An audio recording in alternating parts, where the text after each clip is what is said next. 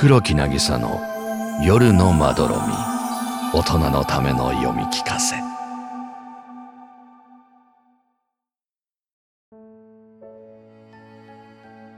土壁四部作最終章。柔らかい。それから暖かくて砂嵐。絶えず体がぷかぷか浮かんでいて時々壁にぶつかる。その弾力を肌で感じるたびにぬるりと滑って上下が逆転する。足で蹴ってみたり手を押し当ててみたり。少しずつ壁が狭まっているのを日々感じながら自動的に流れ込んでくる栄養を使って生きている。はじめは一つだった。それから二つ、四つ、八つ。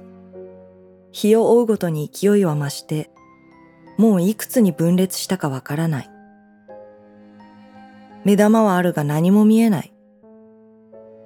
自分の心臓の音が太鼓のように響く。意識はどこからやってきたのか。いつの間にか私の中に灯り、時間や感覚を教えてくれた。それまではもっと遠い場所にいたような気もするし、同じ場所をぐるぐると旋回していたような気もする。壁の内側には赤い別鎮が貼られていて、それが格別に心地よい。体液の波を受けて海藻のようにそよぐ壁をずっと触っていたくもある。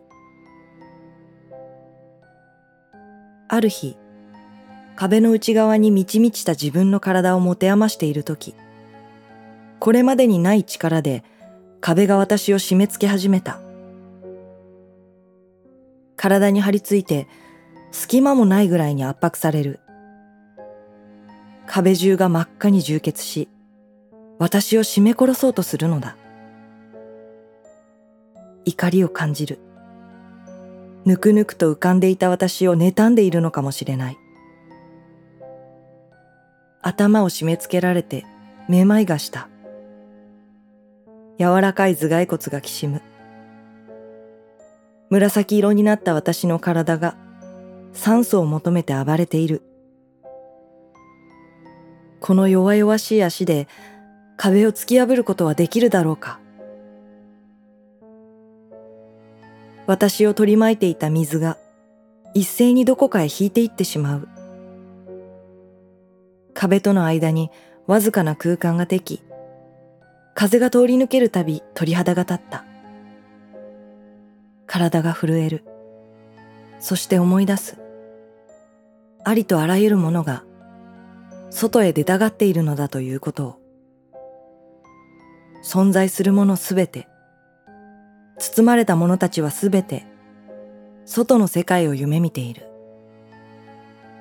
そこに何があるかも知らず、自分が何者であるかさえわからないまま、外へ出ようとするのだ。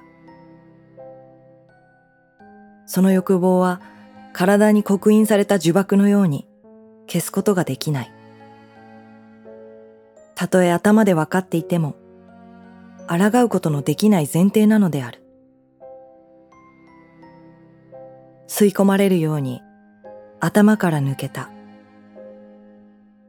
外へ出た途端に体が膨張したような錯覚にとらわれる。私を抱き上げ、ゆするものがある。乱暴な手つき。そして布を切り裂くような耳障りな音。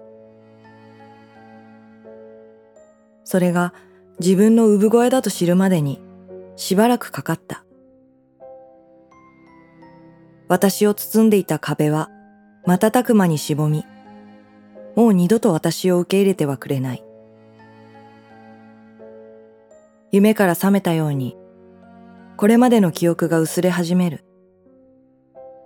何もかも知っていたはずなのに、連続した記憶はもう一つもない。明るい、笑い声。布。ハサミ。へその緒。